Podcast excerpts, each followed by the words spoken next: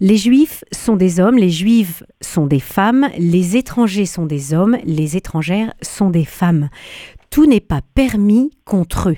Ainsi s'exprimait Jules Géraud Saliège le 23 août 1942. Il y a eu un avant et un après Saliège.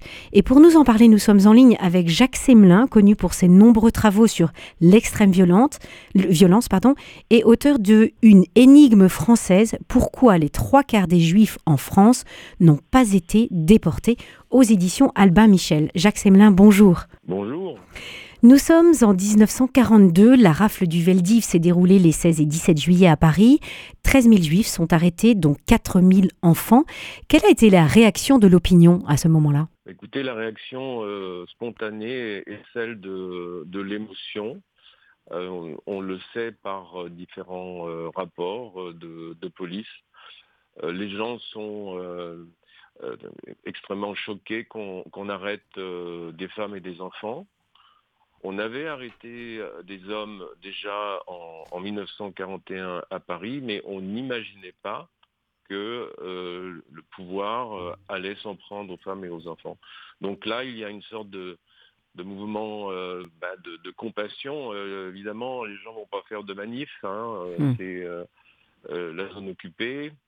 Et, et donc, c'est plutôt petits gestes d'entraide qui vont se, produire. Il y a eu aussi euh, des fuites quand même avant. Hein. Ça vient de la préfecture de police. Des policiers ont, parfois prévenu les familles juives étrangères. Hein. Ce sont des juifs étrangers qui sont arrêtés, surtout des, Polonais.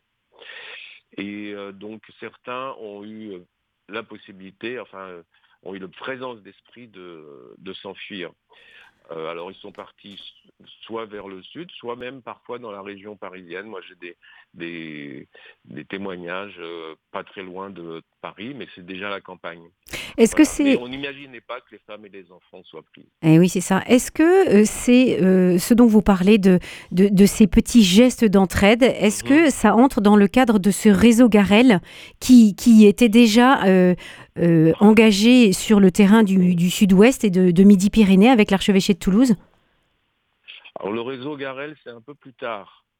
Le réseau Garel, disons qu'il il, a un peu son origine dans la rafle qui a eu lieu euh, en, zone sud, parce que si vous voulez, il y a eu deux rafles, hein. la, rafle euh, de, zone occupée, et puis en, concertation entre Vichy et les nazis, une nouvelle rafle a été décidé pour la zone sud d'environ 10 000 personnes. Et donc c'est dans ce contexte-là, fin août 1942, que euh, des, parents, juifs étrangers encore, et leurs enfants sont euh, rassemblés euh, dans un camp à Vénissieux, dans la banlieue lyonnaise. Et là, des organisations, d'ailleurs juives, chrétiennes, protestantes et catholiques, ils sont tous ensemble, c'est une affaire à remarquer, euh, vont exfiltrer une centaine d'enfants. Et ici se trouve, et là se trouve Georges Garel. Et à ce moment-là, avec d'autres militants bien sûr, il décide de, de faire en sorte que euh, des enfants soient cachés dans euh, des lieux soit privés de, famille, mais aussi dans des institutions catholiques. Hmm. C'est comme ça que ça va démarrer. c'est oh. comme ça que d'ailleurs Monseigneur Saliège va être contacté. Alors, il y a, à, l'époque de cette rafle du Veldiv, il n'y a aucune, réaction publique, euh, si ce n'est celle justement de monseigneur Saliège. Il a protesté en envoyant sa lettre à toutes les paroisses du diocèse de Toulouse. Est-ce qu'il est le seul évêque à avoir agi ainsi? Non, il n'est pas le seul évêque. Disons qu'il y a eu quand même des protestations qui ont précédé euh, du pasteur Bogner euh, et aussi du cardinal Gerlier euh, courant août, mais ce sont des lettres privées adressées au maréchal Pétain. Et donc, euh, Saliège prend, euh, prend l'initiative de, de, disons, de, prendre la parole de façon publique. Donc il sera le premier. Il sera le premier le, 23 août 1942 dans, dans la région du sud-ouest. Qui, qui va suivre? Alors les, ceux qui vont suivre, ils sont cinq. Hein.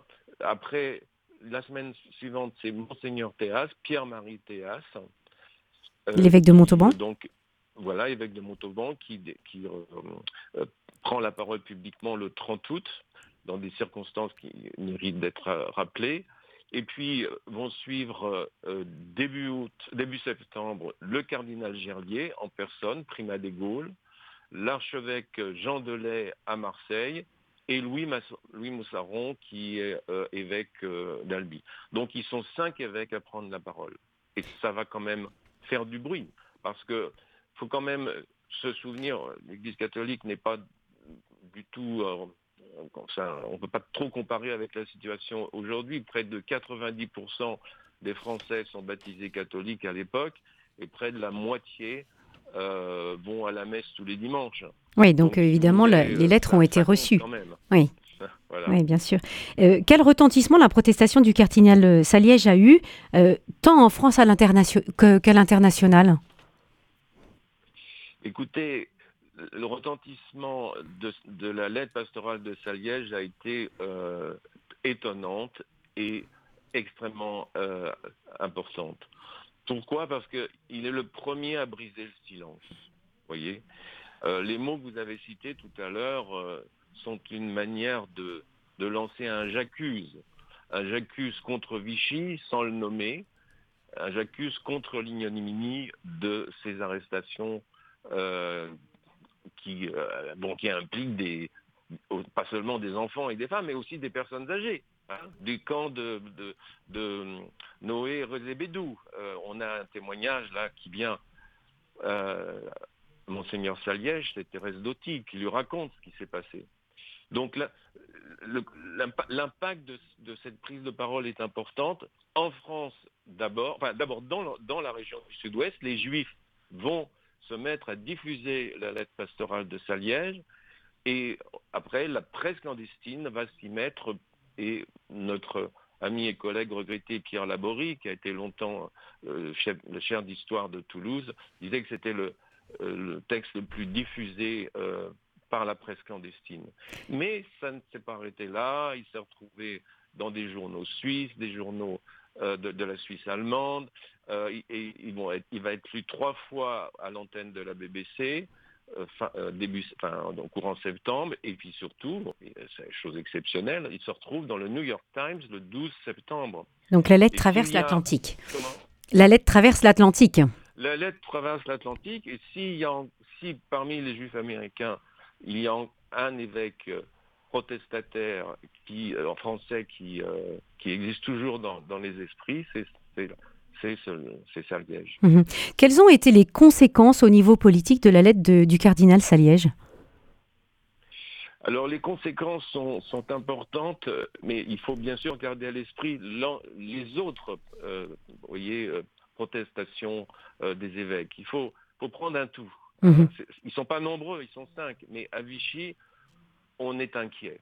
On est inquiet parce que l'Église c'est le pilier idéologique, le pilier religieux de Vichy depuis le début. Vous savez, le cardinal Gerlier, qui proteste début septembre, c'est le même qui disait euh, euh, en novembre 1940, Pétain c'est la France et la France c'est Pétain. Oui, parce qu'il y avait cette connivence catholique entre, entre les deux. Il ne faut pas, faut pas l'oublier et il ne faut pas oublier que Saliège reste pétainiste. Mhm.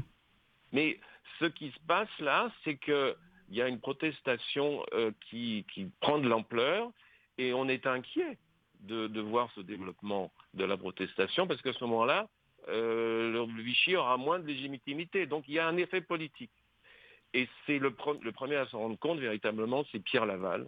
Donc qui était le chef du gouvernement à l'époque entre 42 et 44 Le gouvernement du maréchal Pétain et qui le 2 septembre va rencontrer les dirigeants nazis Auberg et Knochen pour leur dire écoutez, moi j'ai des problèmes avec mon église catholique et je ne veux pas pouvoir euh, vous donner des juifs comme de la marchandise dans un prix unique à n'importe quel prix. Euh, tout de même, Jacques Sénelin, euh, traiter les juifs de marchandises dans un prix unique, ce sont quand même des mots qui sont assez forts. Oui, vous avez raison. Ce sont les mots de, de Pierre Laval. Et en fait, Pierre Laval faudrait peut-être considérer qu'il voit les juifs comme une marchandise, mais il est dans un marchandage. Il est mm. dans, dans un marchandage, c'est-à-dire qu'il euh, il, négocie et il veut en quelque sorte faire en sorte qu'il y aura moins de, déportations, moins d'arrestations du moins de, juifs qui, qui le sait, iront ensuite à la, déportation. Et dans les faits, ça se passe vraiment comme ça? Il y a une baisse des, déportations? Oui, c'est ça. À la fin de, à, l'automne, à l'automne 42, ça baisse et on va le constater en, en 1943. Si vous voulez, il y a environ 42 000 juifs qui sont déportés en 1942 et, euh, si ma mémoire est bonne, environ 16 000 en 1943.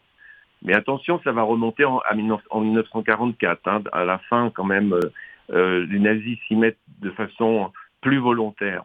Mais ce qui est certain, c'est que le, les protestations d'Église catholique ont eu un effet politique qui, que, que, les nazis ont, ont fini par prendre en compte parce que Vichy euh, les aidait sur bien d'autres domaines, euh, le maintien de l'ordre, euh, le, service du, du, renseignement non, Oui, non, non, le, maintien de l'ordre, le service du travail obligatoire, vous savez, tous ces jeunes qui ont été déportés en Allemagne, enfin pas déportés, mais transférés en Allemagne pour travailler dans les entreprises du Reich, etc. Donc finalement, l'état d'esprit des nazis, c'est de dire euh, bon bah on va lâcher un peu sur les juifs, mais de toute façon euh, on y reviendra. Oui, c'est une forme de donnant-donnant.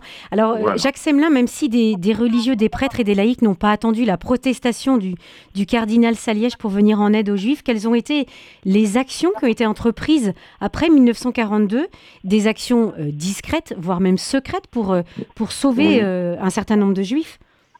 Oui, ben justement, vous utilisez le mot de discrète, c'est très, très juste. On est rentré là dans le silence, dans le silence euh, euh, de l'entraide, euh, dans, le, dans le silence de l'entraide, c'est-à-dire que Saliège, mais aussi Théas, vont faire en sorte que des enfants puissent être accueillis dans, dans des écoles privées catholiques. Euh, ça peut être aussi des, adultes euh, dans des couvents ou, des monastères, si vous voulez. Et ça, ce, mouvement-là va continuer euh, jusqu'à jusqu'à la, fin de la guerre. Hmm. Donc là, les évêques vont plus protester, si vous voulez, officiellement, mais en même temps, ils vont ils vont rester actifs et, et, bienveillants. On a parlé à ce moment-là de diocèse refuge. Vous voyez, surtout dans cette zone sud, on a vu des diocèses refuges qui vont euh, contribuer à, l'accueil des juifs. Mhm. Des diocèses refuges, nous allons rester sur cette, euh, sur cette image très forte. Euh, mhm. Je termine avec cette phrase de François Mauriac, prononcée en, en, août 1943. Euh, à propos des, catholiques et des chrétiens qui se sont engagés pour protéger et sauver des juifs, non pas malgré leur foi, mais à cause de leur foi. Les chrétiens de toute confession demeurent donc en pleine mêlée. Merci beaucoup, euh, Jacques Semelin, de nous avoir rappelé ces faits de résistance.